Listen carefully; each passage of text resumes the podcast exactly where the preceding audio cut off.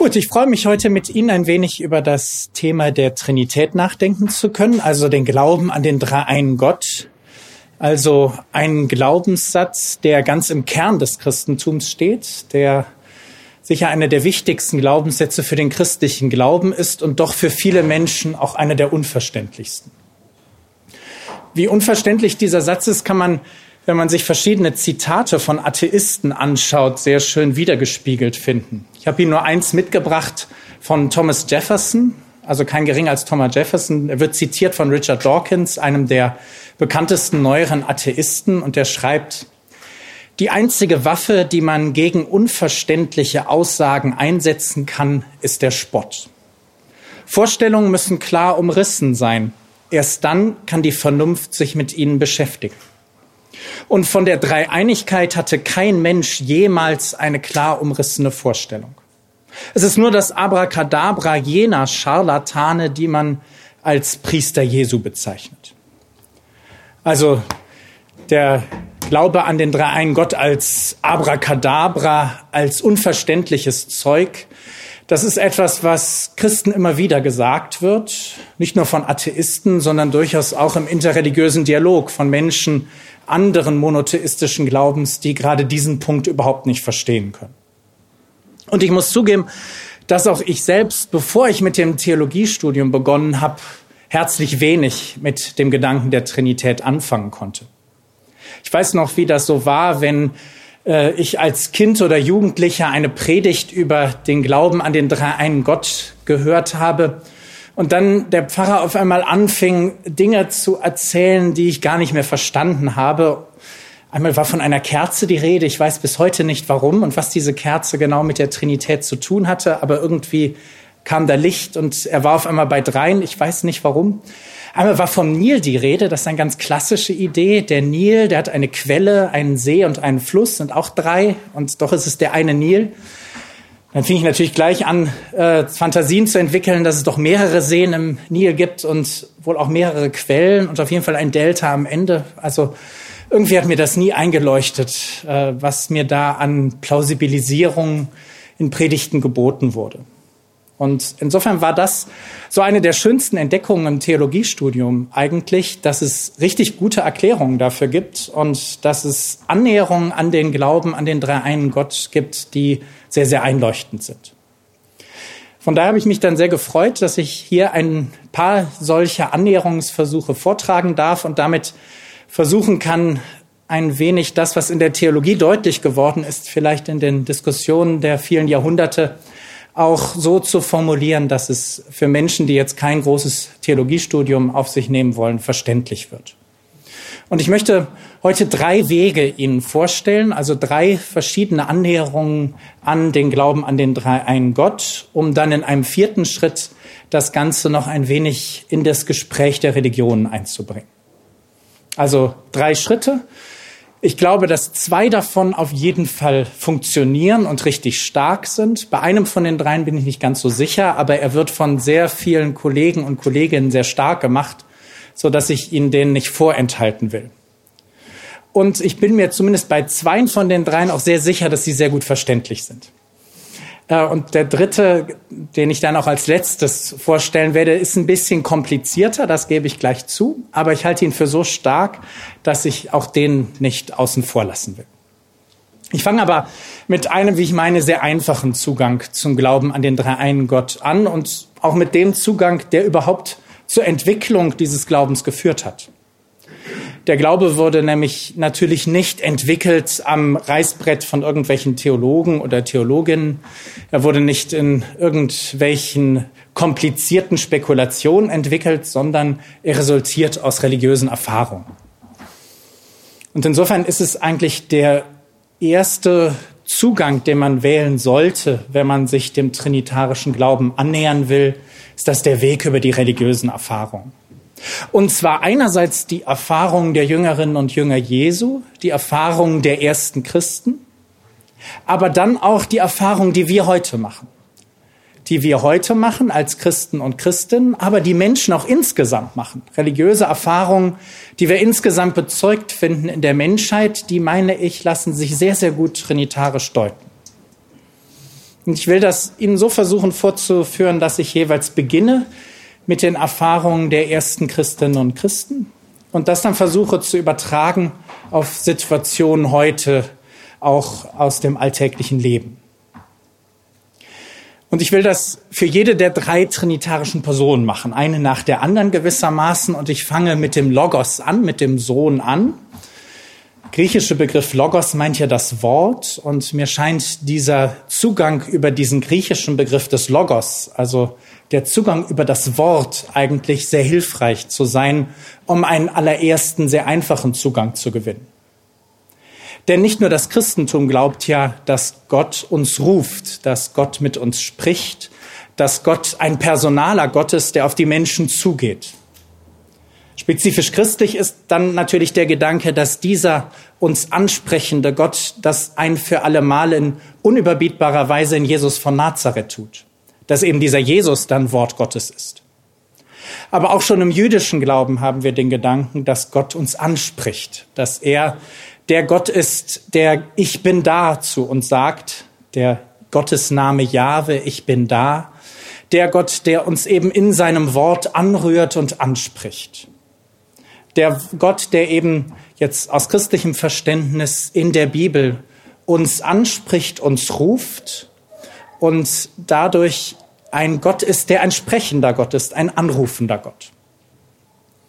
Das finden wir in ziemlich vielen Religionen im Islam finden wir auch den Gedanken, dass etwa der Koran Wort Gottes ist und interessanterweise für die meisten Muslime auch der Gedanke, dass dieses Wort ungeschaffen und präexistent ist, also etwas, was immer schon bei Gott ist. Im Johannesevangelium finden Sie es ganz am Anfang, diesen Gedanken. Im Anfang war das Wort und das Wort war bei Gott. Also von Anfang an ist dieser Logos ist dieses Wort da und dieses Wort wird eben dann Fleisch in Jesus von Nazareth. Dass die ersten Christen an dieser Stelle jetzt angefangen haben, hieraus den trinitarischen Glauben zu entwickeln, hat ganz viel damit zu tun, dass sie erlebt haben, dieser Jesus von Nazareth ist eben mehr als einer von vielen Propheten, mehr als einer, der nur Kunde gibt vom Wort Gottes, mehr als jemand, der nur Sprachrohr Gottes ist, sondern sehr früh hat sich bei den Jüngerinnen und Jüngern Jesu der Glaube entwickelt, dass dieser Jesus von Nazareth tatsächlich das Wort Gottes selbst ist. Also dass er nicht nur, wenn er kluge Sachen sagt, uns das sagt, was Gott uns zu sagen hat, sondern dass er in seinem ganzen Wesen, in allem, was er tut, lehrt und macht, dass er in all dem das Dasein Gottes für uns ist dass er die Anrede Gottes ist, dieses Dasein Gottes, dass er, ich sage das gerne so, dass ich sage, er ist sowohl Anspruch Gottes als auch Zuspruch Gottes. Ich will das gerne ein bisschen erklären, weil ich glaube, dass das ganz gut erklärt, was Wort Gottes eigentlich meint oder was Logos Gottes eigentlich meint.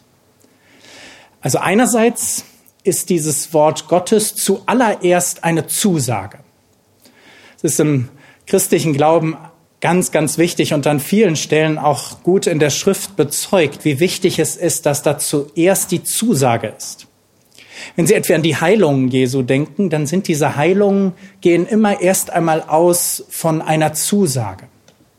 Es ist nicht so, dass Jesus erst Anforderungen stellt und etwa denken Sie an die Heilung der zehn Aussätzigen, dass er nicht etwa sagt, ich heile euch, wenn ihr mir nachfolgt und wenn ihr glaubt und alle möglichen Leistungen erbringt, sondern er heilt ohne Vorbedingung und auch ohne Nachbedingung.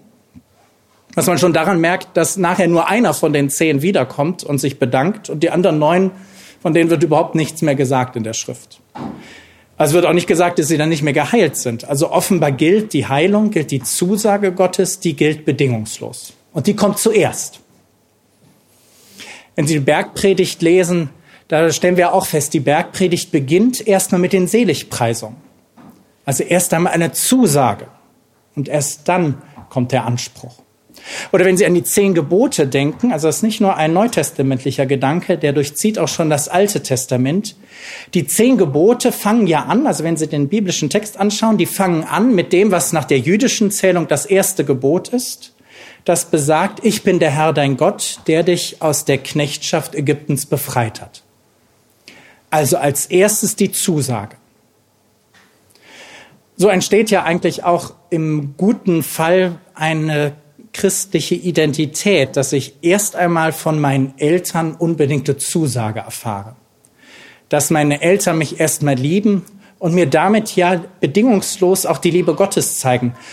Großer evangelische Theologe Karl Barth hat einmal gesagt, die Elternliebe ist der vorzügliche Ort der Erfahrung der Liebe Gottes. Eben dann, wenn Eltern ihr Kind bedingungslos lieben. Und das ist für Eltern besonders einfach. Leider tun es dann trotzdem nicht alle. Aber eigentlich ist das für Eltern sehr einfach, ihr Kind zu lieben, egal was das macht, durch dick und dünn und ein Leben lang. Diese Liebe, diese unbedingte Liebe, die eben erst einmal eine Zusage ist, die wird dann in der Bibel immer und auch in der Verkündigung Jesu, im Leben Jesu zum Anspruch. Jesus ist dann schon traurig, dass neun den Aussätzigen nicht wiederkommen. Wenn er der Sünderin vergeben hat, sagt er dann schon am Ende, jetzt geh und sündige fortan nicht mehr. Also in allen biblischen Geschichten können Sie schon auch einen enormen Anspruch sehen.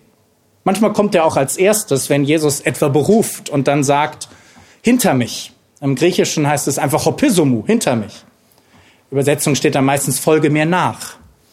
Aber das ist ein ziemlich brutaler Anspruch. Ohne jede Erklärung einfach hinter mich. Zusage steckt dann vielleicht in der Art, wie Jesus auf diese Person zugeht, in der Liebe, die er ausstrahlt in diesem Moment. Aber das kann eigentlich in beide Richtungen kippen.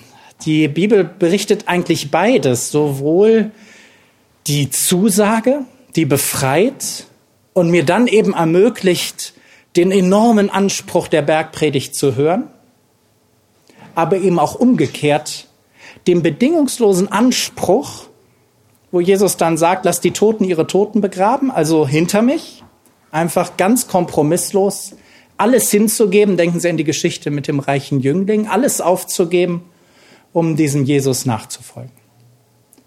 Also dieser unbedingte Anspruch, der dann aber zum Zuspruch wird. Das ist ja das, was wir eigentlich in allen Geschichten des Neuen Testamentes immer wieder erklärt bekommen. Dass ich dann, wenn ich diesen Anspruch erfülle, und das schon ein alttestamentlicher Gedanke, wenn ich die Torah tue, wenn ich den guten Willen Gottes erfülle, dann wird das zum Zuspruch. Dann erkenne ich dadurch, erfahre ich dadurch so einen tiefen Sinn im Leben, ein so tiefes Glück, dass selbst wenn ich mir ganz viel Unglücksfälle widerfahren, dass ich trotzdem mich von Gott getragen und geliebt weiß und damit eine ganz tiefe Zusage erfahre, die mein Leben stark und bunt macht. Also der biblische Gedanke wäre dann der, dass dieses Wort Gottes in zwei Gestalten auf mich zukommt, als Zuspruch und als Anspruch. Aber immer wenn ich einen Anspruch erfahre, wird er auch zum Zuspruch. Darauf kann ich mich, kann ich vertrauen. Ein purer Anspruch, ein reines Gesetz ist ein völlig unchristlicher Gedanke. Das Gesetz ist immer auch eine Zusage, sonst habe ich es noch nicht richtig verstanden. Die Gerechtigkeit Gottes, äh, die Gerechtigkeit Gottes, so hat Luther das ja in seinem reformatorischen Durchbruch klar gemacht. Die Gerechtigkeit Gottes ist ja nicht, dass er richtet und wenn ich was Gutes mache, werde ich belohnt und sonst habe ich halt Pech gehabt, sondern die Gerechtigkeit Gottes ist, dass er mich gerecht macht erstmal eine Zusage. Aber weil mich Gott gerecht macht, weil er mich liebt, deswegen kann ich dann, so Luther in der Freiheit eines Christenmenschen, deswegen kann ich dann ja viel mehr tun, als das Gesetz von mir verlangt. Also deswegen gehorche ich eigentlich einem noch viel größeren Anspruch, als ihn Menschen auf mich haben können. So beides ist ein Zugang zu Gottes Wort. Beides finden wir in der Bibel und beides ist irgendwie eng miteinander verknüpft. Der Anspruch, so darf ich vertrauen, wird immer wieder zum Zuspruch, aber umgekehrt ist es auch so, dass der Zuspruch zum Anspruch wird. Umgekehrt ist es auch so, dass Jesus von seinen Jüngerinnen und Jüngern unheimlich viel verlangt, dass er sie eben die Nachfolge ruft. Und das ist ja eine Erfahrung, würde ich denken, die wir auch im Alltag machen können. Also ich nehme da gerne äh, das Beispiel äh, des Besuchs bei ihrer, also der eigenen Oma. Ich weiß nicht, ob Sie noch eine Oma haben und wahrscheinlich ist das für Sie gar kein Anspruch, weil Sie die so toll finden. Aber jetzt stellen Sie sich mal vor, es ist so, dass Sie also jetzt Sonntag äh, sagt Ihre Mutter Ihnen, also besuch mal Oma, ne, der geht's nicht so gut. Und Sie könnten ja auch zu diesem vortrefflichen Ereignis hier in diesem herrlichen Ambiente kommen. Sie haben sich schon die ganze Zeit hier auf diesen Nachmittag gefreut. Jetzt sollen Sie zu Ihrer Oma gehen. Da ist jetzt die Lust nicht besonders groß vielleicht. Vielleicht haben sie gesagt, okay, ich höre mir die Trinität an, dann gehe ich zur Oma, ist okay. Aber ähm, vielleicht haben sie auch gesagt, also ich muss ja auch nicht immer zur Oma gehen. Also Sie alle kennen bestimmt die Situation, vielleicht nicht bei Ihrer Oma, weil die so toll ist, aber Sie kennen bestimmt die Situation, dass manchmal ein Anspruch da ist, vielleicht durch eine gute Freundin vermittelt, durch wen auch immer, oder auch von innen her kommt, weil ich, weil man spüre, den soll, bei dem sollte ich mich vielleicht noch mal melden. Aber gleichzeitig ist so das Gefühl da, also ähm, also richtig Lust habe ich nicht dazu. Ähm, eigentlich ist so mehr so das Gefühl dann so der Pflichterfüllung. Eben reines Gesetz ohne Evangelium. Also einfach, aber macht es dann doch irgendwie, weil vielleicht die Mutter so überzeugend ist oder die beste Freundin oder das schlechte Gewissen so stark ist. Und Sie kennen doch bestimmt die Erfahrung, also das hoffe ich jetzt jedenfalls, die Erfahrung, dass wenn man das tut, wenn ich dann zur Oma hingehe oder zu der kranken Person oder wem auch immer, wen ich, wer mich da braucht, dass das auf einmal, obwohl ich ganz zerknirscht dahingegangen bin und eigentlich keinen Bock drauf hatte, dass ich auf einmal reich beschenkt werde. Also es ist nicht immer so, das Leben ist halt auch nicht immer eine Gotteserfahrung, ne? aber die Erfahrung, dass auf einmal diese Oma in ihrer ganzen Hilflosigkeit mir so viel Liebe zu schenken vermag, dass ich ganz glücklich und beschwingt da wieder weggehen kann. Ich glaube, dass so ein Gedanke hinter Matthäus 25 steckt, hinter diesem Gedanken, der mir sehr wichtig ist, um zu verstehen, was mit diesem Logos Gottes, mit diesem Wort Gottes gemeint ist. Dieser Gedanke der Weltgerichtsszene, die Jesus uns vor Augen stellt und wo Jesus uns versucht klarzumachen, dass es beim Weltgericht eben nicht darauf ankommt, was ich so alles erzählt habe in meinem Leben und ob ich also schöne Glaubenssätze gesagt habe, sondern dass darauf ankommt, ob ich dem geholfen habe, dem es dreckig geht. Ob ich den Kranken besucht habe, ob ich dem Hungernden zu essen gegeben habe, ob ich den Nackten bekleidet habe. Sie kennen bestimmt diese Aufzählung äh, von, von äh, in dieser Weltgerichtsszene. Und das Spannende an dieser Stelle ist ja, dass die nicht so funktioniert, dass Jesus sagt, wenn du Kranke besuchst, kriegst du hinterher eine Belohnung, also Punkte und kommst wie ein geölter Blitz in den Himmel, weil du eine gute Tat getan hast. Sondern das Spannende ist ja, dass er sagt, wenn du den besuchst, dem es dreckig geht, dann besuchst du mich, Christus. Gottes Wort, Gottes Logos, Gott in seinem Dasein für uns. Indem ich mich dem zuwende, dem es schlecht geht, wende ich mich Gott selbst zu. Und wenn das jetzt keine bloße Behauptung bleiben soll, müsste davon ja was erfahrbar sein. Müsste davon was erfahrbar sein, dass ich, wenn ich mich dem zuwende, den es dreckig geht, dass ich gerade da was zurückbekomme. Dass ich gerade da etwas erlebe von diesem Gott, der was von mir will, der Anspruch Gottes, das Wort Gottes als Anspruch, das ist da leicht zu erfahren, aber der mir auch was zu geben hat, was zu schenken hat, mehr zu schenken hat, als ich brauche eine Überfülle, eben eine Zusage. Oder wie wir christlich immer sagen, die Liebe. Also der Logos Gottes, so würde ich meinen, der ist hier in dieser Doppelstruktur erfahrbar und führt eben dazu, dass ich moralische Ansprüche, Ansprüche des Gesetzes erfülle, aber nicht, weil ich das Gesetz so toll finde, sondern weil ich in der Erfüllung des Anspruchs auf einmal erlebe, darin begegnet mir Gottes Zusage. Darin bin ich ganz und gar Mensch. Ich finde das ganz wunderbar ausgedrückt, diesen Gedanken in den Brüder Löwenherz von Astrid Lindgren. Ich weiß nicht, ob Sie dieses Büchlein kennen, aber da gibt's eine Situation, wo die beiden Brüder Löwenherz da in Baum hängen, weil die bösen Ritter sie verfolgen und umbringen wollen. Und einer der besonders bösen Ritter, der äh, fällt bei dieser Verfolgungsjagd in den Fluss rein, auch weil er ziemlich dämlich ist, und auch äh, ziemlich bösartig, aber er schwimmt jetzt im Fluss auf einen schrecklichen Wasserfall zu. Und der ältere der Brüder Löwenherz hat jetzt die Möglichkeit, ihm das Leben zu retten. Hat die Möglichkeit, ihm die Hand zu reichen und ihm dadurch das Leben zu retten. Allerdings, wenn er das tut, ist das natürlich ziemlich riskant, weil der eigentlich nur gekommen ist, um ihn umzubringen.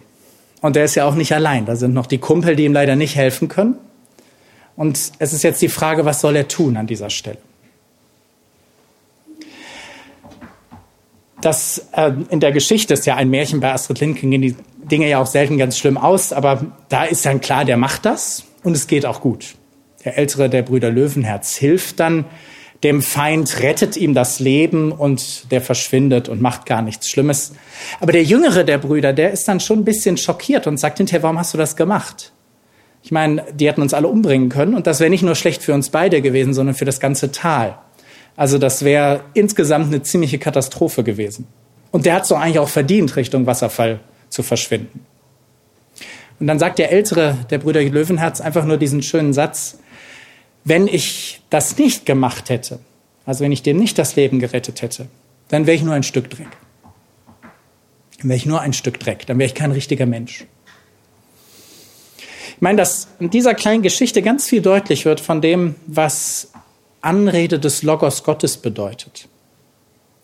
Also aus christlicher Sicht ist es so, dass nicht nur der Christ gerufen ist von Gott, sondern jeder Mensch, jeder Mensch ist mit dem unbedingten Anspruch Gottes konfrontiert.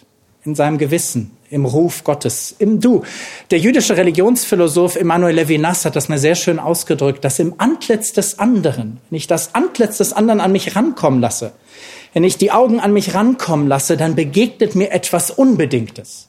Dann begegnet mir ein Du sollst, du sollst mir helfen, du sollst mich retten.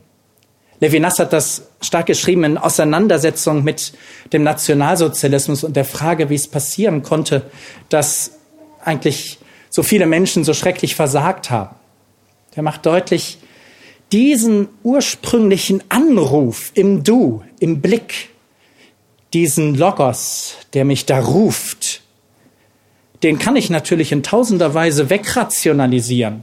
Ich kann tausend Gründe finden, warum ich da nicht drauf höre. Aber so die Idee von Levinas, und das scheint mir auch die Idee von Astrid Lindgren in dieser kleinen Geschichte zu sein. Dieser Ruf, der ergeht unmittelbar und unbedingt, ganz kompromisslos. So wie wenn Jesus sagt, Hopissumu. Das ist keine Diskussion. Du musst jetzt helfen.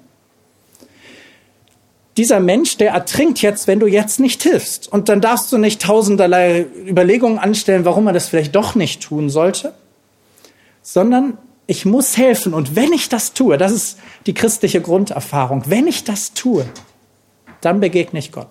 Dann begegne ich Christus. Dann begegne ich diesem Logos. Dann begegne ich ihm nicht nur den Zu der, der, der, dem Anspruch, dem Gesetz, sondern dem Evangelium, dem Zuspruch, der Zusage Gottes, seiner Liebe. Und umgekehrt, meine ich, ist das auch aus Alltagserfahrung sehr, sehr gut verständlich, wenn ich wirklich Zusage erlebe, wenn ich ganz viel Liebe erlebe, wenn Sie ganz behütet aufwachsen, die tollste Familie der Welt haben, dann sind Sie doch als junger Mensch nicht da und denken, ähm, was kann ich noch alles noch kriegen in dieser Welt, sondern wenn man ganz viel geschenkt bekommt, will man auch geben. Das Gute verlangt danach weitergegeben zu werden, so sagt schon Thomas von Aquin, um auch ein wenig uns hineinzuführen in die Frage, warum Gott überhaupt die Welt erschafft. Er will sich verschenken und wenn ich ganz viel geschenkt bekomme, dann will ich es weitergeben. Liebe ist ja auch nur Wirklichkeit, wenn ich sie weiter verschenke. Ich kann sie nicht für mich behalten wollen. Insofern ist es ganz klar, dass ein Zuspruch, wenn ich ganz viel geschenkt bekomme an Talenten, denken Sie auch an das Gleichnis der Talente, dann ist ganz klar, da muss ich auch was geben. Da darf ich was geben. Eigentlich ist es eher ein, ich darf das dann auch. Das ist ja auch eine ganz spannende Entdeckung, wenn man äh, zum Beispiel die zehn Gebote im Hebräischen liest, dass man sieht, diese, dieses Du sollst nicht, du sollst nicht töten und all diese Gebote, diese hebräische Formulierung, die kann man auch übersetzen als du wirst nicht die gleiche grammatische Form. Also man kann es auch verstehen als ich bin der Herr, dein Gott, der dich aus Ägypten befreit hat. Und wenn du das verstanden hast und das in dein Herz reinkommen lässt, Wenn dieser Zuspruch dich erreicht, dann wirst du niemanden mehr töten und nicht lügen und nicht Ehe brechen und all die anderen Gebote halten. Also das ist, ähm, ich äh, muss ja noch zu den anderen Personen der Trinität kommen, so dass ich jetzt mal zum Heiligen Geist wechsle. Aber ich hoffe, das ist ein bisschen klar geworden. Ich glaube, das ist eine Erfahrung. Also meine Behauptung wäre, das ist eine Erfahrung, die machen nicht nur Christen, sondern es ist eine Erfahrung, die gewinnen wir natürlich aus der Bibel. Die hat die Kirche natürlich von Anfang an aus den Erfahrungen mit Jesus von Nazareth entwickelt. Aber das ist etwas, äh, wo wir jetzt nicht äh, Thomas Jefferson sagen müssen, wir können dir das nicht erklären oder Richard Dawkins, sondern das ist eine Erfahrung, die jeder Mensch guten Willens machen kann und die wir auch in allen Religionen finden. Die Erfahrung, dass Gott mich ruft, die Erfahrung, dass Gott zu mir spricht, die Erfahrung, wenn Sie so wollen, dass Gott ein Du ist. Und dass das eben immer eine Erfahrung ist, die Zuspruch und Anspruch zusammenbringt. Und zwar in einer unbedingten Weise. Deswegen ist es eine Erfahrung Gottes. Die Frage, die sich jetzt natürlich stellt und die sich auch den Jüngerinnen und Jüngern Jesu gestellt hat, ist die, wieso darf ich eigentlich dieser Erfahrung vertrauen? Woher nehme ich denn jetzt die Sicherheit, dass das, was mir da begegnet, in meiner Oma, bei äh, diesem Menschen, der ertrinkt, auch in Jesus von Nazareth, der ja am Kreuz stirbt. Woher nehme ich die Gewissheit, dass das, was mir da begegnet, tatsächlich Gott selbst ist, Gott, der mich ruft? Dass da also eine Macht erfahrbar wird, die stärker ist als der Tod. Dass hier eine Macht erfahrbar wird, die mich herauszureißen vermag aus meinem Alltag, die mir Zuversicht ins Leben zu geben vermag. Wie kann ich da nicht sicher sein? Wo kann also, Luther würde wahrscheinlich sagen, wo kann denn jetzt die Gewissheit im Glauben herkommen? Und das mir ganz wichtig, diese Gewissheit, die kommt nicht durch das Wort selbst, die kommt nicht von außen. Die muss ja eine innere Gewissheit sein. Wo soll sie herkommen? Woanders herkommen als von innen. Und deswegen ist es im christlichen Glauben sehr wichtig, dass es dieses Wort Gottes, den Anspruch niemals gibt, ohne dass Gott mich in seiner Geistwirklichkeit von innen ergreift und mir ermöglicht, dieses Wort zu verstehen und an mich rankommen zu lassen. Gott ist eben nicht nur Logos, er ist auch Geist. Gott ist eben nicht nur vor mir und ruft mich, sondern er ist auch in mir und hilft mir, diesen Ruf zu verstehen. Auch das ist ein Gedanke, den Sie in der gesamten Heiligen Schrift ausgebreitet finden, im Alten wie im Neuen Testament. Immer wieder der Gedanke vom, von der Ruach Gottes, dem Windhauch Gottes, dem Geist Gottes, der die Menschen ergreift, der sie bewegt, der ihnen Mut gibt, Glauben schenkt, Stärke verleiht und Erkenntnis gibt. Der Geist, der, wie Paulus das sehr schön im Galaterbrief deutlich macht, der zur Freiheit befreit. Der mich zu einem freien Menschen macht, zu einem Menschen, der heraustreten kann, eben ein Mensch, der Vertrauen lernt auf dieses Wort, das sich mir sagt. Und wenn Sie die Geschichte der Jüngerinnen und Jünger Jesu in den Evangelien nach dem Tod Jesu und dann auch in der Apostelgeschichte lesen, dann merken Sie ja, dann merken wir ja, dass diese Jünger dringend den Geist Gottes gebraucht haben. Sie haben es ja gerade nicht geschafft, nur weil sie Jesus gehört haben, weiter zu glauben. Sie sind erstmal weggerannt sind erstmal zurückgegangen nach Galiläa, haben wieder ihren Alltag aufgenommen, haben sich dann, sie sich in Jerusalem versammelt haben, erstmal versteckt vor den Menschen, haben sich eben nicht rausgetraut. Also ein Christentum ohne diesen Heiligen Geist Gottes, ohne diese Geistwirklichkeit Gottes nützt überhaupt nichts. Das kann gar nicht zu den Menschen ankommen. Ein Gott, der uns nur ruft und uns von außen Liebe schenkt, kann uns nicht erreichen. Es braucht eben, um, wenn Liebe Wirklichkeit werden soll, braucht es eben nicht nur eine Liebe, die mich ergreift, braucht es nicht nur die Zusage, die mir gesagt wird, die kann ja auch zu einer Überforderung führen. Wenn mich jemand liebt, das muss ja nicht gut sein für mich. Wenn ich nicht selber liebend antworten kann, kann das sogar sehr, sehr wehtun oder auch nervig sein. Also es braucht die liebende Antwort, die liebende Antwort, die eben so die tiefe Überzeugung der christlichen Theologie über alle Konfessionsgrenzen hinweg, die liebende Antwort, die von Gott selbst gemacht wird. Nur das Unbedingte, so ein ganz uralter theologischer Grundsatz, nur das Unbedingte kann das Unbedingte erkennen, nur Gott kann Gott erkennen. Nur wenn Gott mich ergreift mit seinem Heiligen Geist, nur dann kann ich erkennen, dass Jesus der Christus ist.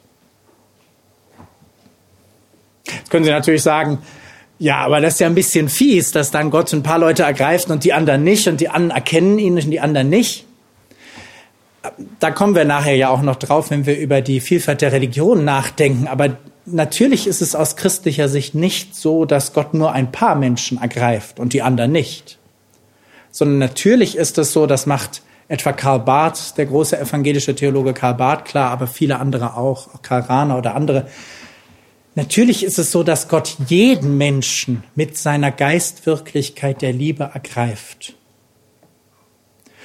Nur, dass wir Menschen dann eben die Möglichkeit haben, uns dazu zu verhalten. Ich kann mich diesem Geist, der mich mitreißen will, der mich öffnen will, auch verweigern. Aber die Erfahrung, dass da, wenn ich meine Oma, meine Oma besuche, von innen sich was auftut. Die Erfahrung, dass ich diesem Ertrinkenden einfach helfen muss und nicht groß rumrationalisieren darüber. Die Erfahrung, jetzt auch im Blick auf Jesus von Nazareth, dass mir in ihm tatsächlich Gottes Zusage begegnet und nichts anderes. Diese Erfahrung machen nicht nur Christen. Es ist eine Erfahrung, so die Überzeugung, die in dieser Trinitätstheologie deutlich gemacht werden soll, die ganz universal das Verhältnis zwischen Gott und Mensch beschreibt. Gott ist eben ein Gott, der den Menschen ruft, aber zugleich von innen ergreift. Wir finden zum Beispiel das auch im Koran, diesen Gedanken, wenn es dort etwa heißt, dass Gott mir näher ist als meine Halsschlagader. Augustinus würde sagen, Gott ist mir innerlicher als ich mir selbst.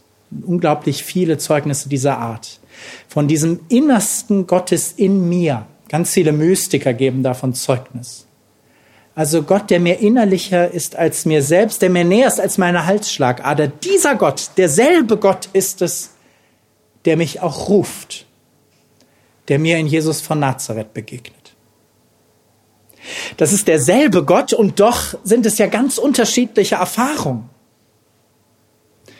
Die Erfahrung in dem Menschen Jesus von Nazareth, der so menschlich lebt, dass ich ihn nicht anders verstehen kann als den, der mir Gottes Zusage verkörpert.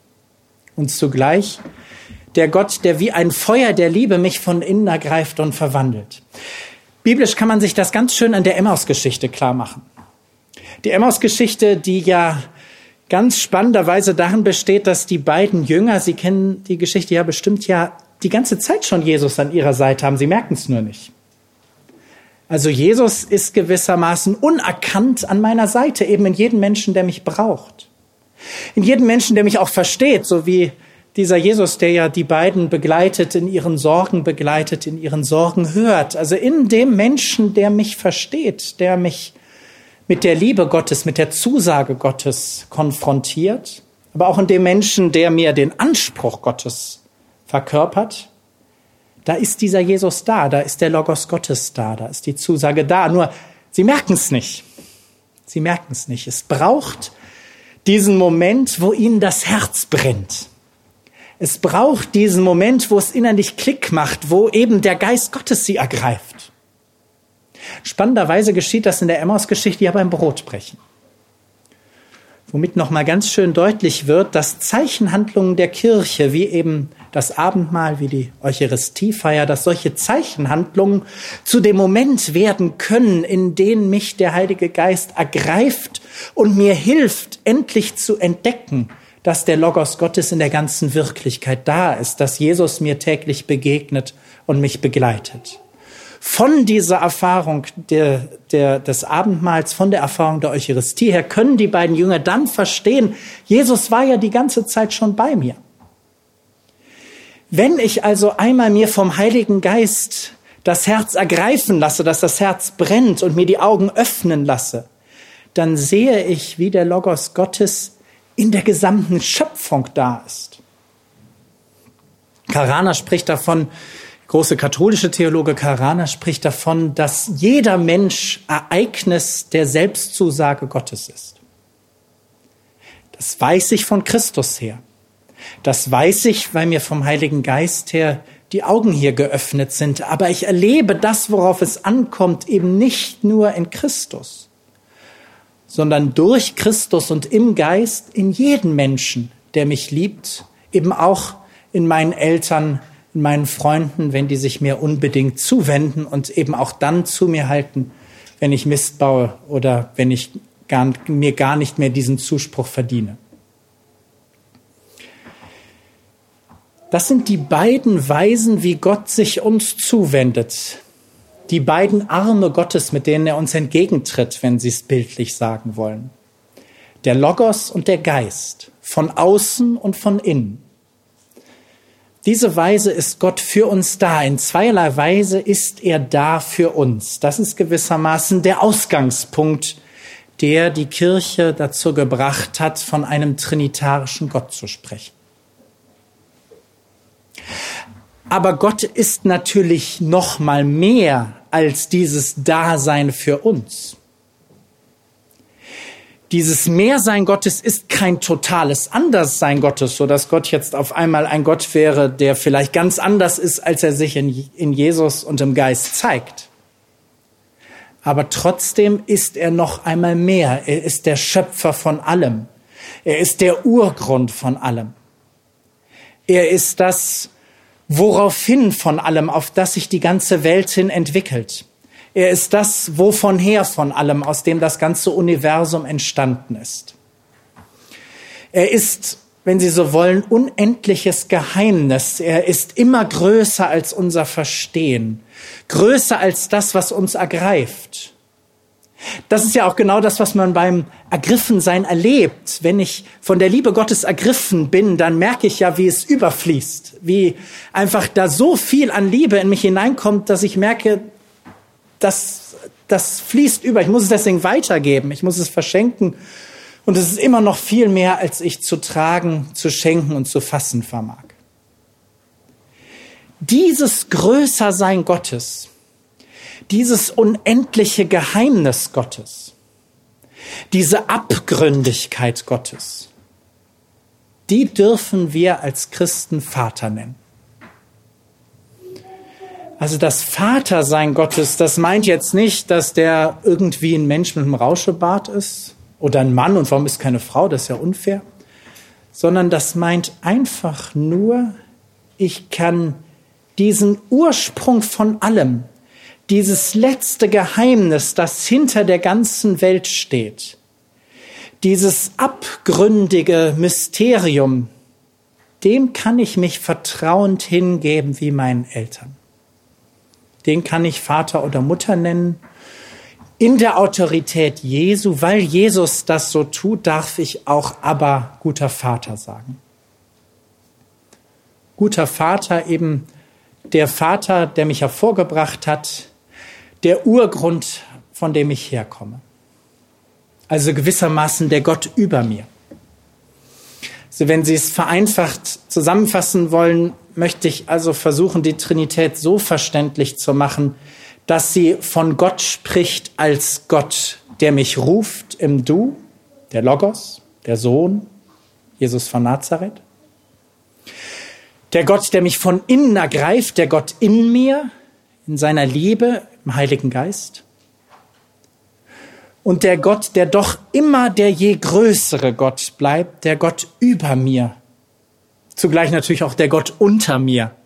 Der eben allumfassende Gott, in den hinein diese Schöpfung hineingeschaffen ist. dieses allumfassende Geheimnis, aus dem ich nicht herausfallen kann, dieses Geheimnis darf ich Vater nennen. Diesem Geheimnis darf ich mich zuwenden. Im Geist, durch den Logos, darf ich Gott Vater nennen. Die Gebete der alten Kirche sind deswegen auch immer so strukturiert, dass Gott als Vater angesprochen wird. Durch Jesus im Geist darf ich zu Gott beten. Aber man hat in der alten Kirche nicht zu drei Göttern gebetet, also je nach Stimmung mal zu Jesus, mal zum Heiligen Geist, mal zum Vater, sondern die Struktur war immer, ich bete zu dem einen Gott. Und dieser eine Gott, der ist für mich da in Jesus, so dass ich deswegen auch Jesus ansprechen kann und ich in Jesus mit diesem einen Gott Kontakt aufnehmen kann. Und dieser eine Gott, der ist auch da in mir selbst, in seinem Geist, so dass ich auch in mir zu diesem Gott Verbindung aufnehmen kann. Aber es geht immer um den einen Gott, nicht um drei Götter. Immer um den einen Gott, der eben in diesen beiden Weisen uns ergreift. Den östlichen Theologien, eine ganz alte östliche Theologie spricht hier auch, um den Heiligen Geist verständlich zu machen, in seinem Verhältnis zum Wort von dem Atem des sprechenden Gottes. Gott, der spricht spricht eben das hörbare Wort, diesen Ruf. Aber dieser Ruf ist begleitet von dem Hauch Gottes. Dieser Hauch, dieser Atem, der mich ergreift, der mich verwandelt, der eben Geistwirklichkeit ist und mein Innerstes ergreift. Und doch ist Gott nicht nur sein Wort und sein Atem, sondern Gott ist der, der spricht. Er ist der Urgrund von allem. Er ist eben der Schöpfergrund von allem, der insofern als Vater dann angeredet werden kann. Das wäre mein erster Zugang zur Trinität und ich hoffe, dass er verständlich geworden ist. Sonst können wir nachher in der Pause sicher darüber noch ausführlich diskutieren. Ich meine eigentlich, dass dieser Zugang auch reicht.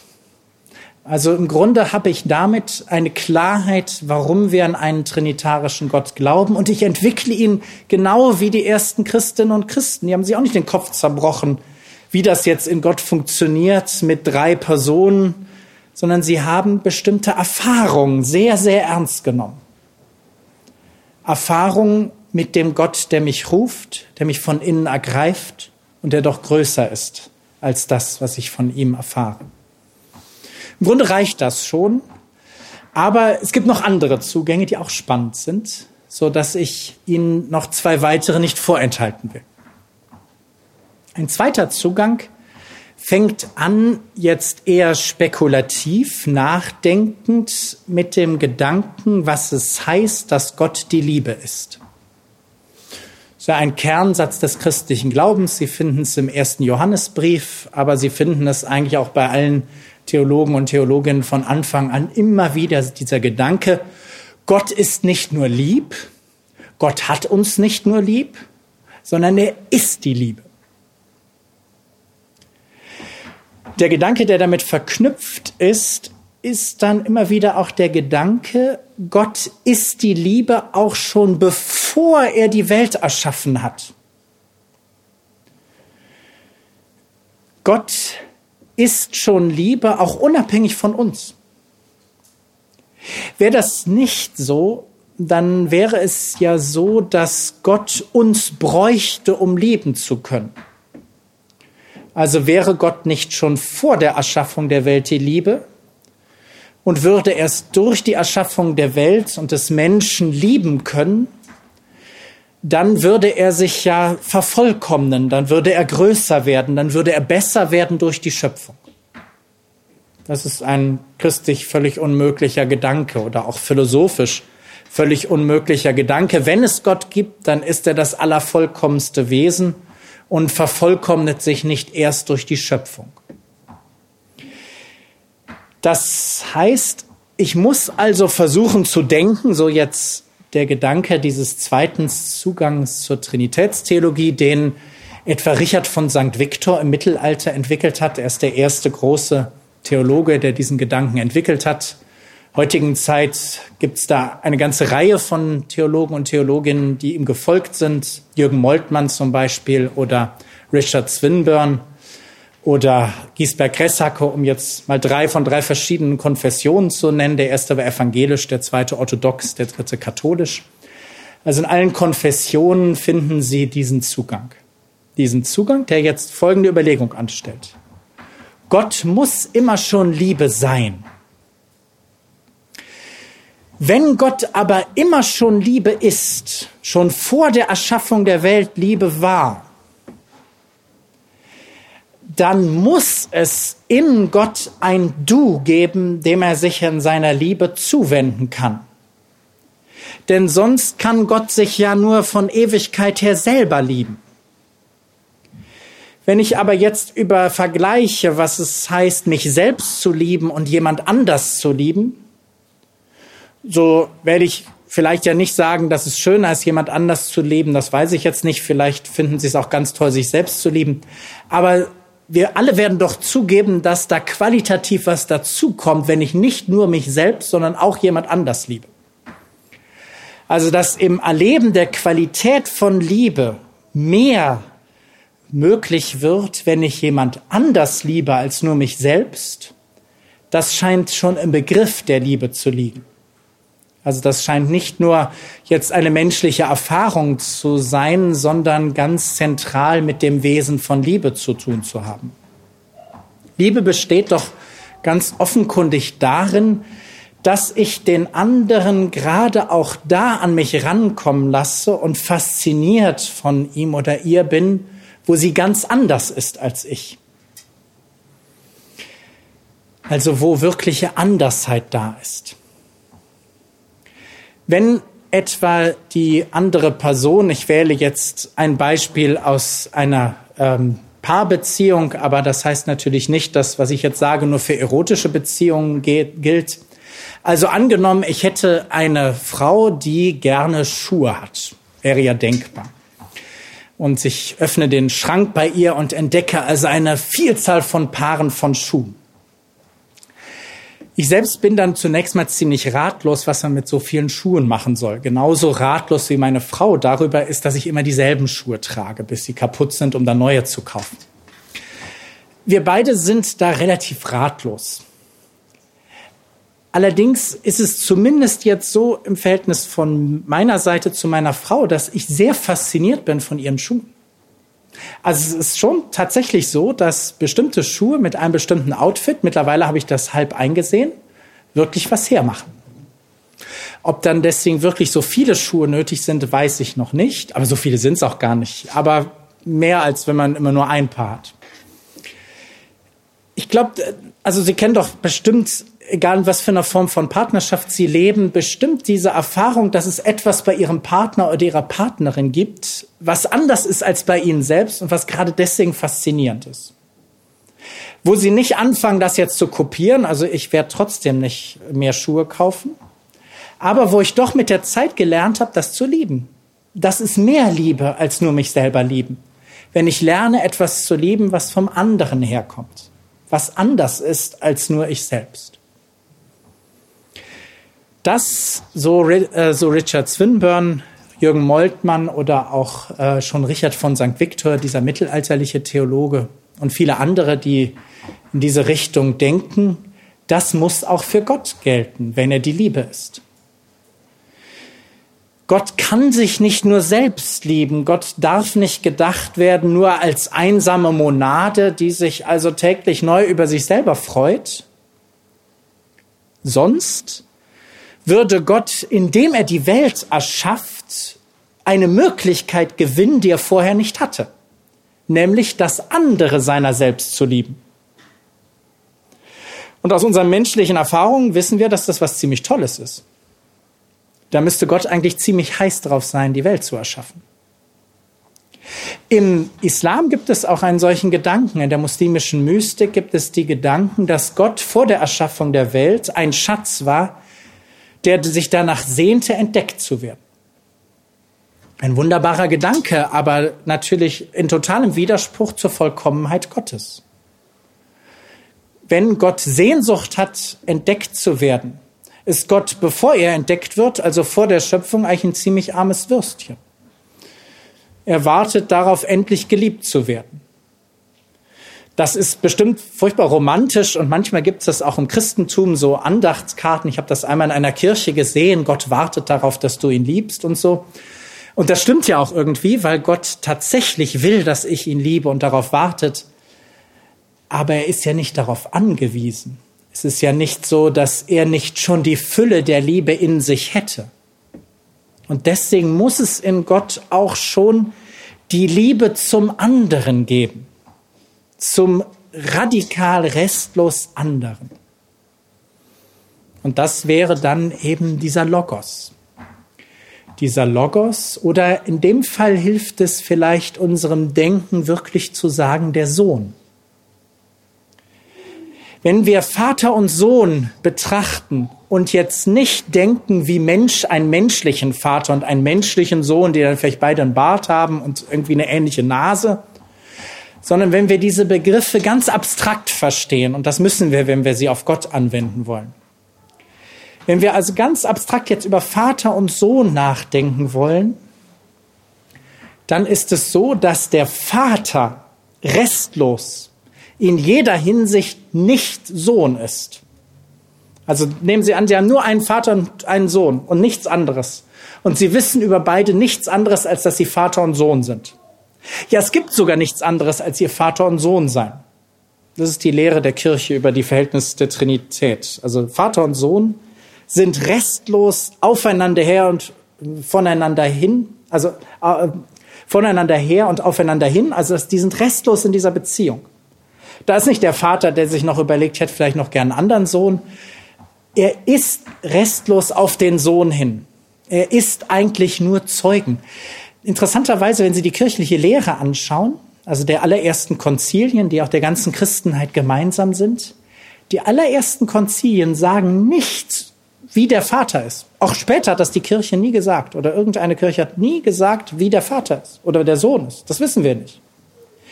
Das Einzige, was gesagt wird, das Einzige, was dogmatisch festgehalten wird in den ersten Konzilien von Nicäa 325 und Konstantinopel 381, das sind die beiden ersten ökumenischen Konzilien. Das Einzige, was hier gesagt ist, ist, der Vater ist der Zeugende und der Sohn ist der Gezeugte.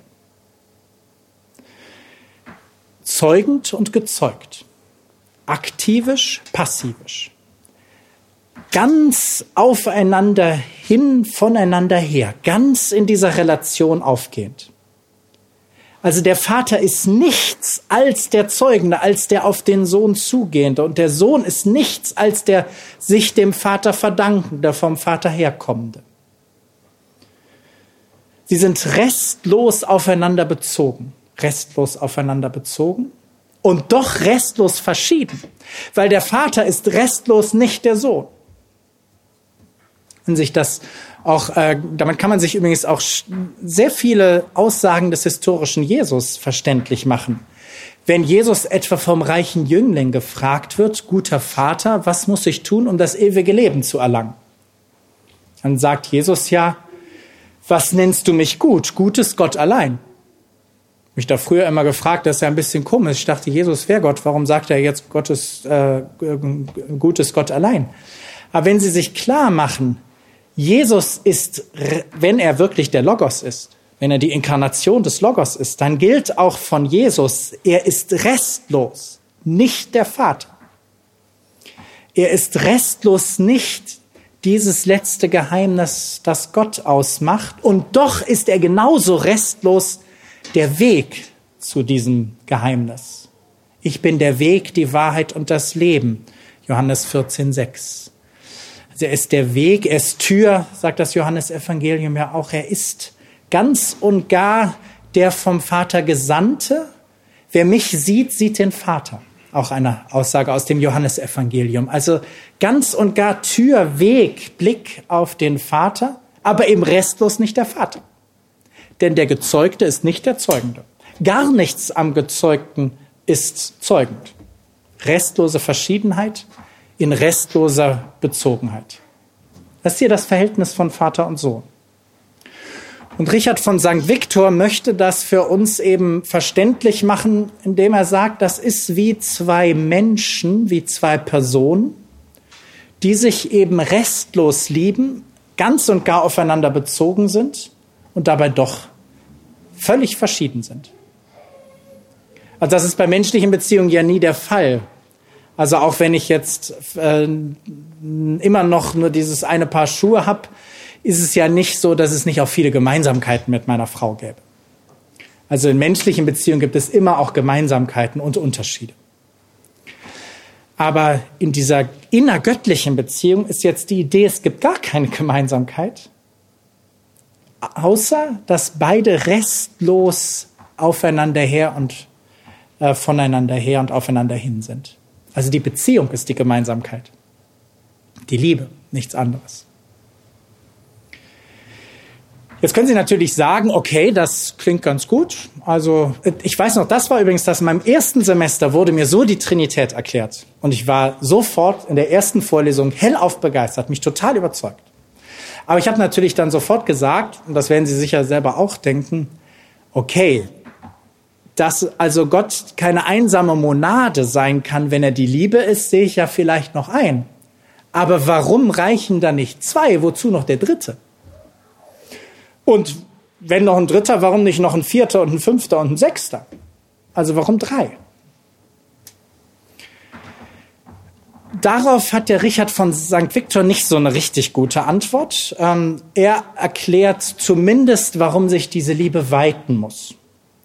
Dazu muss man wissen, der war natürlich Mönch und der hat in seinen ganzen Aussagen auch nicht an so eine Zweierbeziehung gedacht, so wie wir vielleicht äh, gerne denken, wenn wir an Liebe denken, sondern der hat immer schon die Kommunität der Mönche vor Augen gehabt. Und der hat immer schon vor Augen gehabt, dass Liebe, wenn sie sich so exklusiv an einer anderen Person festmacht, auch schwierig werden kann für die Gemeinschaft. Sie kann übrigens auch furchtbar langweilig werden. Ich weiß nicht, was Sie für eine Vorstellung haben, aber stellen Sie sich mal vor, Sie würden jetzt also mit Ihrer Freundin, Ihrem Freund oder Mann oder Frau, also mit Ihrem Partner, Ihrer Partnerin zusammen wegfahren. Also ich habe da gerade draußen gesehen, haben zwei eine Weltreise gemacht. Also nehmen wir mal besser keine Weltreise, sondern einsame Insel. Also Sie kommen auf eine einsame Insel und können dahin. Wie lange würden Sie gerne mit Ihrem Partner, Ihrer Partnerin dahin gehen? Also vielleicht einen Monat, dann haben sie eine ziemlich gut funktionierende Beziehung. Äh, vielleicht wünschen sie sich ein halbes Jahr, dann sind sie ganz schön verliebt, aber ich weiß nicht, ob sie es durchhalten. Ähm, naja, jetzt stellen Sie sich mal vor 100 Jahre oder 1000 Jahre, eine Million Jahre. Also so verliebt können Sie gar nicht sein, dass Sie sich das nach einer Million in Jahren nicht klar wird, da haben Sie richtig ein Problem. Sie haben nichts anderes als Ihren Partner, Ihre Partnerin. Sie sind rein auf diese Person fixiert. Da kommt niemand anders vorbei. Kein Fernsehen, kein Fußball, kein Bier, nix. Nur die Partnerin, nur der Partner. Also ich vermute, das dauert gar nicht so lang, bis sie merken, dass Liebe zu zweit also mh, hm, begrenzt erfüllend ist. Es braucht, so ist doch auch die zwischenmenschliche Erfahrung, es braucht ein gemeinsames Projekt, eben hier diese Weltreise. Oder Kinder könnten auch ein solches Projekt sein. Oder Freunde, Eben ein gemeinsames Leben, in dem man sich nur nicht nur krampfhaft aneinander festklammert, sondern sich öffnet. Das hat der Richard von St. Victor gut gesehen, aber damit hat man natürlich noch nicht erklärt, warum jetzt der eine Dritte. Das würde ja dafür sprechen, dass noch eine ganze Menge Leute dazukommen eben. Und dann hat man also eine fröhliche äh, Polität und eben keine Trinität. Und da gibt's jetzt in der neueren Philosophie bei äh, Theologen wie Bernhard Nitsche, Kollege in Münster, eigentlich einen ganz interessanten Gedanken, dass diese Theologen nämlich sagen, dieser Dritte, dieser Heilige Geist, der steht jetzt für jede Form von Andersheit. Also der Dritte steht jetzt nicht nur für das erste Kind, sondern für alle Kinder. Der steht nicht nur für den einen Freund, sondern für alle Freunde. Der steht nicht nur für das eine Projekt, sondern für alle Projekte. Denn der Heilige Geist ist ja diese Kraft Gottes, die alles zusammenbringt. Augustinus spricht vom Vinculum Amoris, vom Band der Liebe. Der Heilige Geist ist der, der die Vielheit zusammenführt. so dass jede Andersheit vom Geist umgriffen und im Geist erschaffen wird. Gott erschafft im Geist, so dass alles, auf das sich diese zwei Liebenden noch wenden, hinwenden können, im Geist enthalten ist. Das heißt, der Gedanke wäre jetzt der, wenn ich eine andere Person wirklich liebe, dann reicht es nicht, die Person so zu lieben, wie sie sich mir gegenüber verhält, sondern ich muss diese Person auch lieben, wie sie sich anderen gegenüber verhält. Also gewissermaßen ihre Freiheitsmöglichkeiten. Das ist ganz schön schwer und in Partnerschaften ganz besonders schwer, auch im Blick auf die eigenen Kinder oder gute Freunde schwer. Sie eben da zu lieben, wo sie Dinge tun, wo sie sich auf andere beziehen, die ich vielleicht nervig finde, mit denen ich vielleicht nicht gute Beziehungen aufbauen kann. Aber wenn ich mir jetzt eine perfekte Liebe vorstelle, und das ist ja der Gedanke jetzt der Trinität, wenn ich Gott als Liebe denken will, dann müsste diese Liebe so gedacht werden, dass sie nicht nur Öffnung für den anderen ist, ein Ich, das sich auf ein Du öffnet, sondern dass alle nur denkbaren Beziehungen, die die beiden haben können, auf ein Drittes, auf diesen Dritten, der alles umgreift, was nur denkbar ist, dass all das hier enthalten ist, dass also jede Form von Beziehung, die noch denkbar ist, enthalten ist in diesem Dritten. Das ist dann der Gedanke, warum es drei zu dieser Liebe braucht. Einer von meinen Studenten hat mir es mal so erklärt, der dazugehört und sagt, Herr von erzählen das viel zu kompliziert, das geht ganz einfach.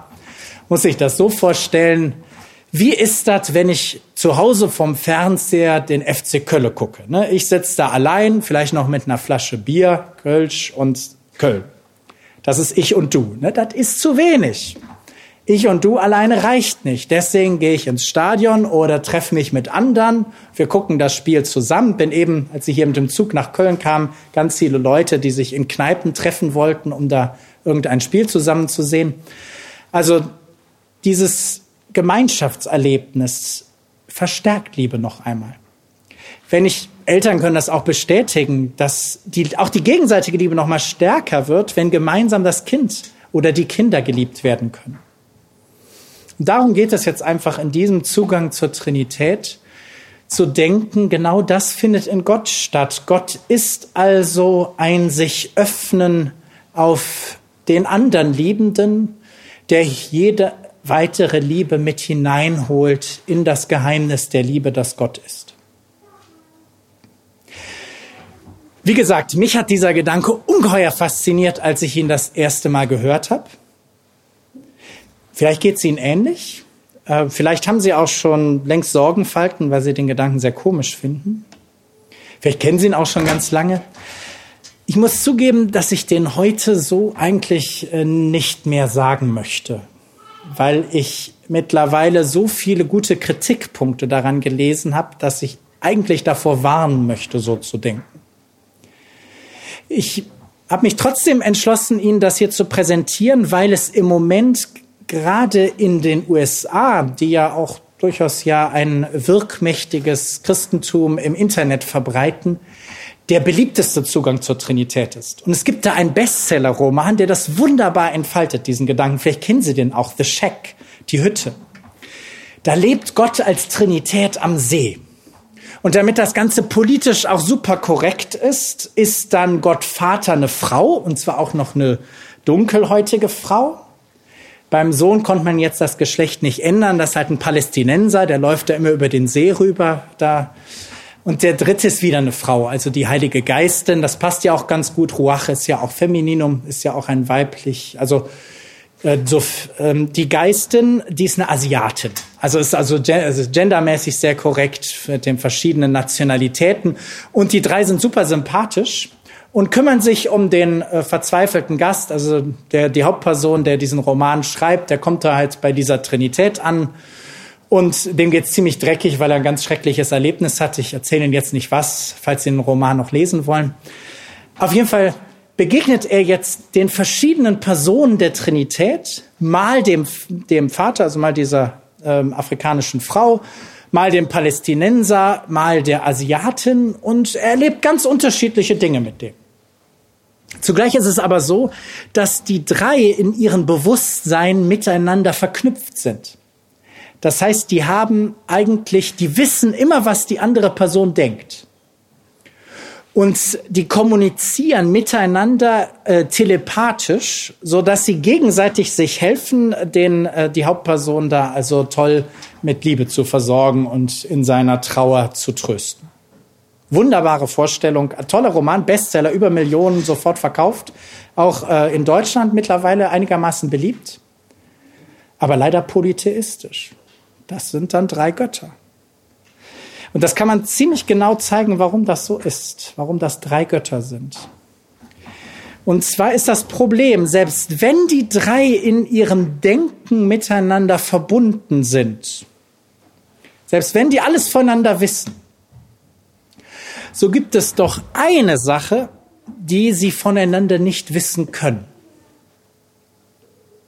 Und das dürfte es nicht geben. In Gott kann es nicht sein, also wenn es ein Gott sein soll, dann kann es nicht sein, dass es in Gott also eine Person gibt, die von einer anderen Person irgendwas nicht weiß. Dann wäre die Einheit Gottes zerstört.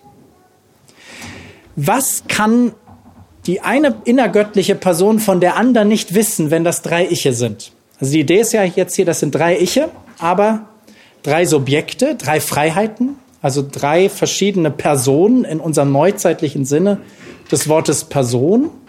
Aber diese drei, die haben sich jetzt furchtbar lieb und diese drei, die ziehen immer an einem Strang, die streiten sich nicht. Also das Essen mit denen ist immer super. Da, also pipi, pipi, wir haben uns alle lieb, ist gar nichts dagegen. Das ist also immer ein Herz und eine Seele. Auch nie langweilig, weil die auch irgendwie verschieden sind und sich immer mit schönen Dingen überraschen. Also die wissen es natürlich schon vorher, weil ja die Gehirne verknüpft sind, aber irgendwie freuen sich doch übereinander. Aber eine Sache, das können die leider nicht voneinander wissen. Und das ist übrigens auch das Einzige, was Gott von mir nicht wissen kann, von Ihnen, von niemandem wissen kann. Was auch ich von niemandem von Ihnen wissen kann, selbst wenn ich in Ihr Gehirn schauen könnte. Selbst wenn ich jetzt der dollste Neurochirurg wäre, also der alles da bei Ihnen anschauen kann, dann gibt es doch eine Sache, die kann ich nicht wissen. Und die kann auch Gott nicht wissen. Kann nicht wissen, wie es sich für mich anfühlt, ich zu sein. Also diese Ich-Perspektive diese lästige Ich-Perspektive, die Religionen ja oft auch loswerden wollen, die ist unhintergehbar. Also der Philosoph Kant sagt das mal sehr schön, dass äh, in jedem unserer Denk, in allem, was ich denke, könnte ich dazu sagen, ich denke das gerade.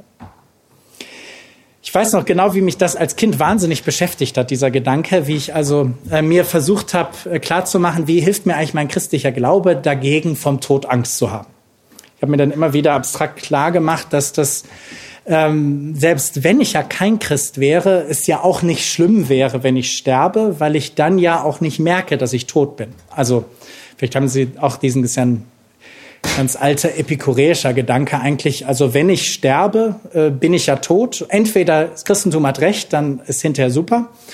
Äh, also je nachdem, wie ich gelebt habe natürlich, aber ich kann ja brav sein, dann wäre es vielleicht super. Oder es wird halt ja gar nichts sein, dann ist auch nicht schlimm, weil ich es ja auch nicht merke. Aber irgendwie ist es auch schade, weil dann ja niemand mehr da ist, der merkt, dass er nichts merkt. Also ich tröste mich ja gerade damit, dass ich dann sage, ich merke da nichts mehr, aber ich mache das gerade und dann ist kein Ich mehr. Das ist ein ziemlich blöder Gedanke, dass ich dann nicht mehr bin. Also vielleicht finden Sie es auch tröstlich, aber auf jeden Fall dieses Ich, diese Ich-Perspektive, die ist schon was ganz Besonderes. Also selbst wenn Sie Atheist sind oder Atheistin und dann sagen, ja, was regst du dich so auf, kleiner Mensch, ne, du bist einer von sechs Milliarden und es gab noch viel mehr vorher und jetzt mach mal nicht so ein Bohai. Ja, kann man sagen, aber wer sagt das? Ein Ich. Und insofern ich das als Ich sage, bin ich ganz schön wichtig. Also ich bin insofern wichtig, weil ich selber eben aus meiner Perspektive die Welt in einer unvertretbaren, einmaligen Weise betrachte. Nur ich sehe die Welt so, wie ich sie sehe. Christlich wird das ja ganz wunderbar aufgenommen, auch mit dem Gedanken, dass ich eben in meinem Ich-Sein in Gottes Hand eingeschrieben bin und er mich eben in diese Individualität ruft, dass das gerade meine Würde ist. Die Würde ist so groß, dass selbst Gott nicht wissen kann, was es für mich heißt, ich zu sein weil er ja nicht ich ist. Oder ich müsste sagen, ich bin mit Gott identisch. Das hat mal ein muslimischer Mystiker im Mittelalter versucht. Der ist sofort umgebracht worden. Also ich würde Ihnen das nicht empfehlen, sich öffentlich auf die Straße zu stellen und zu sagen, ich bin Gott. Haben Sie zwar das Problem gelöst und in Köln wird Sie deswegen auch keiner umbringen, aber die Leute werden Ihnen gleich Kölsch anbieten, die werden Sie nicht ernst nehmen, das ist kein gutes Gefühl. Also wahrscheinlich bin ich nicht mit Gott identisch. Wenn ich nicht mit Gott identisch bin, dann kann Gott auch nicht wissen, wie es für mich ist, ich zu sein. Das ist auch kein weiteres Problem, weil Gott und ich ja nicht identisch sind. Aber wenn da drei Personen Gott sind, die das nicht voneinander wissen, dann sind das halt äh, drei Götter. Jetzt können Sie natürlich sagen, okay, das stört mich nicht, ich glaube halt an drei Götter. Können Sie auch machen, dann glauben Sie halt an drei Götter und dann können Sie auch ganz unabhängig mal zu Jesus beten, mal zum Heiligen Geist, mal zum Vater und dann brauchen Sie nicht weiter zu kümmern, was Sie miteinander zu tun haben, aber das ist leider kein Christentum mehr. Also Christentum ist eine monotheistische Religion und dafür gibt es eine ganze Menge gute Gründe. Das wäre aber ein anderer Vortrag, die aufzuzählen. Ähm, es ist ganz schön schwer, diesen Gedanken mit den drei Personen, die sich gegenseitig überraschen und so nett zueinander sind, irgendwie mit dem Monotheismus zu vereinbaren. Ich würde sagen, es ist unmöglich mittlerweile. Aber das wäre ich ein bisschen gemein, weil ähm, einige sehr bekannte Kollegen diesen Weg für gut halten. Und insofern habe ich ihn Ihnen ja auch ausführlich vorgestellt. Und wenn er Sie persönlich überzeugt, ist es zumindest, meine ich, ein gut verständlicher Weg, äh, Gott als Liebe zu denken und eben auf diese Weise die Trinität verständlich zu machen. Ich will Ihnen aber noch einen dritten Weg zeigen, der jetzt ganz eng mit dem zweiten zusammenhängt also wenn Sie den zweiten jetzt gut verstanden haben, werden Sie merken, da wird eigentlich nicht viel geändert. Es wird nur der Monotheismus gerettet. Also im Grunde wird jetzt der gleiche Gedanke wieder, ich versuche wieder zu sagen, Gott ist die Liebe, aber ich verzichte auf den Gedanken, dass das heißt, dass in Gott drei Iche sind, drei Freiheiten, drei Selbstbewusstseine, die sich also wechselseitig überraschen oder Reigen tanzen. Also ein Kollege hat das mal so beschrieben, dass die also Reigen tanzen offenbar im Himmel und äh, so wechselseitig schöne Dinge miteinander machen. Also vielleicht ist Ihnen das ja auch ein bisschen zu äh, erkennbar anthropomorph, also ein bisschen zu kindlich, so dass Sie vielleicht auch unabhängig von dieser Idee, dass der Monotheismus eine gute Idee ist, also der Glaube an einen Gott eine gute Idee ist. Vielleicht ist auch das Ihnen deswegen ein bisschen suspekt. Und da gibt es eigentlich einen ganz einfachen Ausweg. Ein Ausweg, der jetzt nur eine kleine abstrakte Reflexion verlangt, die sich an das anschließt, was wir eben über die innertrinitarischen Relationen gesagt haben, also die Beziehungen, die in Gott da sind. Ich hatte Ihnen ja gesagt, die Kirche sagt nichts über den Vater und den Sohn, sondern sagt nur, wie die sich aufeinander beziehen. Das ist ganz spannend. Damit sagt die Kirche ja auch nicht, äh, und die Bibel übrigens sowieso nicht, die sagt eh ziemlich wenig über die Trinitätslehre. Äh, aber sie bietet, das war ja der erste Teil meines Vortrags, ganz viel Material, die uns zum trinitarischen Denken führt. Aber was also die Kirche, also was die frühesten Konzilien, deswegen sage ich die Kirche, weil sich da alle Kirchen einig sind, falls sie die ökumenischen Konzilien anerkennen, was fast alle tun. Also was diese Konzilien lehren, was die Kirche gewissermaßen hier sagt, ist, es wird nichts darüber gesagt, wie der Vater ist. Der ist nicht eine eigene Freiheit, eine eigene Person, ein eigenes Selbstbewusstsein. Es wird nur was über die Beziehung gesagt. Und wie ist die Beziehung gedacht? Ich hatte Ihnen das ja eben erläutert, als eine restloses Aufeinander bezogen sein, also ganz und gar bezogen und doch restlos verschieden. Wenn Sie das abstrakt ausdrücken wollen, Einheit in Differenz, Einheit in Verschiedenheit. Einheit, wenn Sie so wollen, durch Verschiedenheit klingt jetzt sehr abstrakt, aber es ist eigentlich ganz spannend, diesen abstrakten Begriff auch zu verwenden, weil das ein Urproblem der Philosophie ist. Wie sich eigentlich Einheit und Verschiedenheit zueinander verhalten. Wenn alles aus einem Gott kommt und der eine Gott ist reine Einfachheit, alles in ihm ist eins, wo kommt eigentlich die Vielheit her? Wo kommen wir eigentlich alle her? Warum ist hier so bunt? Warum ist hier so viel Verschiedenheit? Klassische Antwort der Philosophie ist, dass diese Vielheit, das Verschiedene, das Bunte Emanation ist, Ausfluss des einen und am Ende kehrt es wieder zu ihm zurück. Also wenn Sie so wollen, die Verschiedenheit ist nicht so doll, die müssen wir überwinden. Das eigentlich Wahre ist das eine. Die postmoderne Philosophie, also die Philosophie so der letzten Jahrzehnte, haben vielleicht so ein paar postmoderne Philosophen wie Michel Foucault oder Jacques Derrida oder Jean-François Lyotard mal gehört oder sogar gelesen. Die haben alle ganz viel Spaß an der Differenz. Die sagen immer, es lebe die Verschiedenheit. Und das ist eigentlich ziemlich doof, wenn sie dann da stehen als Christ und äh, sie merken, die sind vielleicht auch ganz cool und denken sich schöne Sachen aus und immer Verschiedenheit ist super.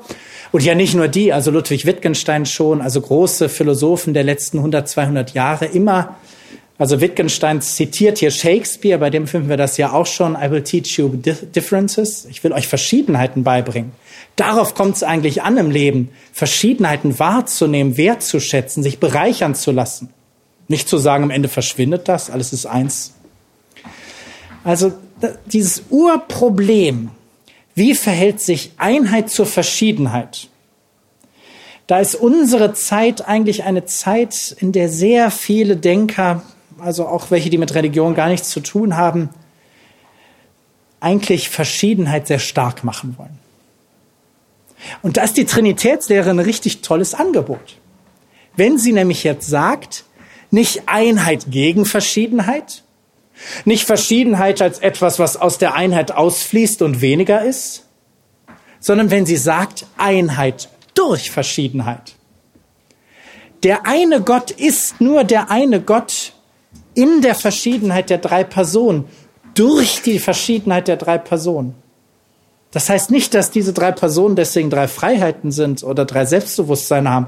Wir wissen gar nichts über diese drei Personen, müssen wir auch nicht wissen. Außer wie sie sich uns offenbaren. Nämlich in Jesus von Nazareth, in dem Wort Gottes, in dem Geist Gottes, der mich von innen ergreift, in der Schöpferkraft Gottes, die alles übersteigt und umfasst. Aber was das jetzt für das Geheimnis Gottes in sich bedeutet, also wie jetzt da die drei miteinander leben am See, keine Ahnung. Das braucht uns als Menschen überhaupt nicht zu interessieren. Darüber brauche ich nur diesen einen abstrakten Gedanken zu hegen und allein der ist eigentlich die kirchliche Lehre von der Trinität, dass hier wirkliche Einheit da ist. Das sind nicht drei Götter, das ist nur ein Gott. Und diese wirkliche Einheit, die ist durch Differenz, durch Verschiedenheit. Also Vater und Sohn, man kann sich vielleicht daran nochmal gut klar machen, Vater und Sohn sind gerade dann eins, einer, wenn ihre Verschiedenheit, also das Vatersein und das Sohnsein, was ja restlos verschieden ist, wenn diese Verschiedenheit wirklich restlos und total darin aufgeht, miteinander sich ähm, zu verbinden, restlos Beziehung wird. Wenn ich das in Gott zu denken versuche und das, die Beziehung zum Heiligen Geist ist eigentlich dasselbe nochmal, das ist genau die gleiche Beziehung, wieder hauchen und gehaucht, also auch wieder aktivisch-passivisch. Wenn ich das denke, dann gelingt es Gott als eine Dynamik der Liebe zu denken, als eine Energie der Liebe zu denken als eben gewissermaßen ein Kraftfeld der Liebe, das sich mir zuwendet, personal im Logos und in der Kraft der Liebe, der Dynamik der Liebe im Geist. Und der doch nochmal das allumgreifende Geheimnis bleibt. Das scheint mir eigentlich ein ziemlich guter Zugang zur Trinität zu sein, der jetzt auch nochmal innertrinitarisch die Vollzüge gut erläutert. Und er holt eigentlich genau das ein, was ich Ihnen im zweiten Zugang vorgestellt habe, verzichtet aber auf den problematischen Gedanken der drei Freiheiten in Gott. Man könnte diesen dritten Weg jetzt noch äh, weiter ausführen und verdeutlichen und müsste dafür wahrscheinlich noch die Philosophie Hegels bemühen, die man dafür ganz gut in Anschlag bringen kann. Aber dann haben sie alle keine Lust, mir weiter zuzuhören. Und so will ich jetzt nur noch einen kleinen Ausblick machen, einen kleinen vierten Schritt, wie man mit die, einem so gewendeten trinitarischen Glauben in das interreligiöse Gespräch gehen kann. Warum ein so gewendeter trinitarischer Glaube etwas ist, wo wir uns im Gespräch mit Menschen anderer Religionen keineswegs verstecken müssen. Im Gegenteil dass wir da eine Deutekategorie an der Hand haben, die auch für Menschen anderer Religionen hochinteressant sein kann. Ich habe das ja schon angedeutet. Etwa im Gespräch mit dem Islam haben Sie ja genau den Gedanken im Islam auch, dass Gott mir näher ist als meine Halsschlagader, Heiliger Geist, dass Gott mir begegnet in seinem Wort, im Koran, der Logos, und dass Gott doch immer der Größere ist. Allahu Akbar, wie Muslime sagen, ist immer der Größere. Das ist genau das, wie Christen Vater nennen. Also wir können da etwas anbieten, was es hilft, solche Erfahrungen zusammenzubinden und zu deuten. Und können natürlich zugleich die Rückfrage stellen, wenn du dich weigerst, diese Zusammendenken zu vollziehen, woher weißt du denn etwa, dass im Koran tatsächlich Gott dich anspricht? Ich meine aber, dass man gar nicht an dieser Stelle so triumphierend auftreten muss und zeigen muss, du hast, äh, dir fehlt da was, sondern dass es eher darum geht, das eigene dem anderen zu zeigen als etwas Verständliches, als ein Angebot, mit dem man dann ins Gespräch kommen kann. Ganz interessant, wenn Sie auf die östlichen Religionen äh, schauen, ist es, dass wir in bestimmten Lehren des Hinduismus eigentlich Gedanken finden, die man sehr, sehr schön auch mit der Trinität zusammenbringen kann. Im Hinduismus, in einem der wichtigsten philosophischen Systeme des Hinduismus, gibt es diesen Gedanken des Advaita Vedanta. Dem, dem Gedanken dieses Systems gibt es den Gedanken, dass die letzte Wirklichkeit, dass die einerseits Brahman ist als Nirguna Brahman, als das Transzendente, das ganz Jenseitige, das unbegreifbare Geheimnis, der Vater, dass dieses selbe Brahman aber auch Shunyata Brahman ist, Isvara, Gott, ganz viele Götter, Hindus haben ja ziemlich viele Götter, die sich alle mir zuwenden und zeigen. Logos.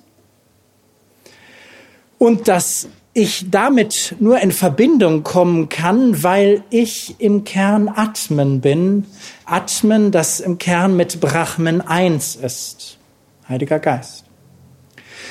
Also man könnte, es ist ganz, ich will Sie da aber jetzt nicht weiter mit, äh, mit äh, aufhalten. Ich wollte nur andeuten, mit diesen Gedanken, trinitarischen Gedanken, finden Sie ganz viele Anknüpfungspunkte, Gesprächsmöglichkeiten mit anderen Religionen. Gesprächsmöglichkeiten, die mir helfen, wertschätzend auf Menschen anderer Religionen zuzugehen, aber die mir auch helfen, kritische Fragen zu stellen, weil vielleicht an manchen Stellen die Trinitätslehre Dinge überzeugender zu sagen vermag, als das andere Theorien tun.